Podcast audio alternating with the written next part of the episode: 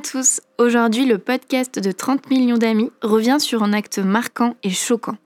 Début décembre 2022, dans le nord-est de la France, un enfant a été poussé par son père chasseur à achever à l'arme blanche un sanglier à l'agonie. L'acte filmé par le père est cruel pour l'animal et traumatisant pour le garçon. Révélé par le naturaliste Pierre Rigaud, les images font froid dans le dos. L'enfant porte plusieurs coups de couteau à un sanglier agonisant, déchiqueté par une motte de chiens en furie. Pique-le au cœur, allez, pique-le encore une fois, voilà, c'est bien, pense le père, qui immortalise le moment. Le pauvre animal hurle de douleur pendant plusieurs minutes avant de succomber. Cet acte, aussi choquant soit-il, est admis par la réglementation qui autorise les mineurs à pratiquer un acte de chasse. Les chasseurs peuvent ainsi être accompagnés de leurs enfants, lesquels peuvent eux-mêmes, quel que soit leur âge, achever un animal.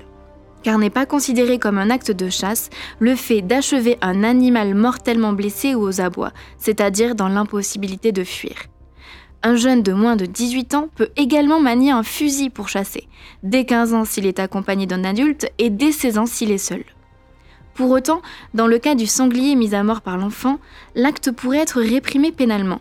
En effet, si l'article L521-1 du Code pénal punit les actes de cruauté et sévices graves exercés contre les seuls animaux domestiques, apprivoisés ou tenus en captivité, il ne serait pas illogique de considérer ici que le sanglier, bien qu'animal sauvage libre, était, au sens de ces dispositions, captif, puisque tenu et bloqué par une meute de chiens.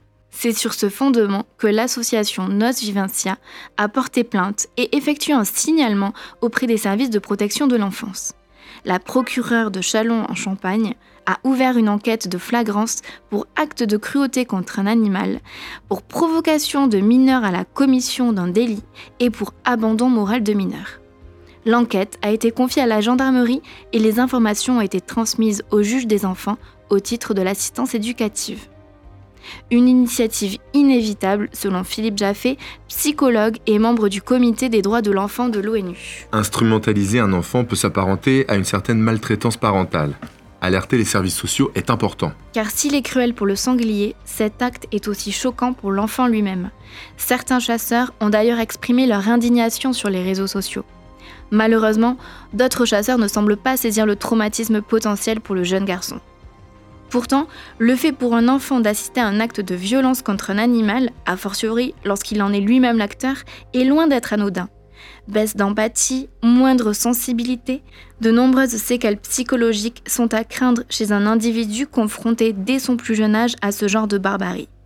Un constat partagé par le docteur Philippe Jaffé. Exposer un enfant à des gestes d'une telle brutalité peut contaminer son psychisme. L'encourager à effectuer un acte sanguinaire, légal ou pas, est extrêmement dommageable pour son développement. Sans oublier les traumatismes psychiques que peuvent générer les accidents de chasse. En septembre 2020, un garçon de 12 ans a vu son demi-frère de 16 ans mourir devant lui après une mauvaise manipulation de son fusil. Et si les enfants sont spontanément empathiques envers les animaux, ceux exposés à la chasse risquent de s'habituer à ces violences, voire d'y prendre goût. Ainsi l'affirme le docteur Jean-Paul Richier, psychiatre. Une étude publiée en 2018 dans la revue Aggress Behave montre que les sujets ayant commis des actes de maltraitance animale ont pour particularité d'avoir été exposés durant leur enfance à des tueries légales d'animaux, dont la chasse. Ils se caractérisent en outre par leur absence d'empathie affective envers les animaux. Les actes de violence peuvent également concerner des humains. Pour preuve, en cas d'exposition précoce, des études rapportent un risque de conduite de harcèlement envers les autres enfants.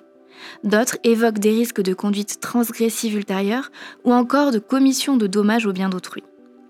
La Fondation 30 millions d'amis demande au ministre de la Transition écologique et solidaire Christophe Béchu d'interdire aux mineurs non seulement l'acte de chasse à l'aide d'un fusil, mais aussi le fait de pouvoir achever à l'arme blanche un animal blessé ou aux abois.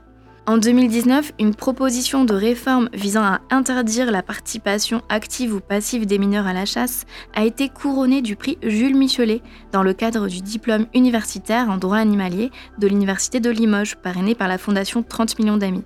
Une proposition de loi qui pourrait, espérons-le, inspirer le législateur. La France rejoindrait ainsi d'autres pays, comme la Suisse, les Pays-Bas ou certaines régions d'Argentine, qui ont limité la délivrance du permis de chasse aux majeurs. En l'absence d'une telle réforme, le législateur français pourrait être sommé par l'Europe, comme l'explique la lauréate du prix Hélène Barbry.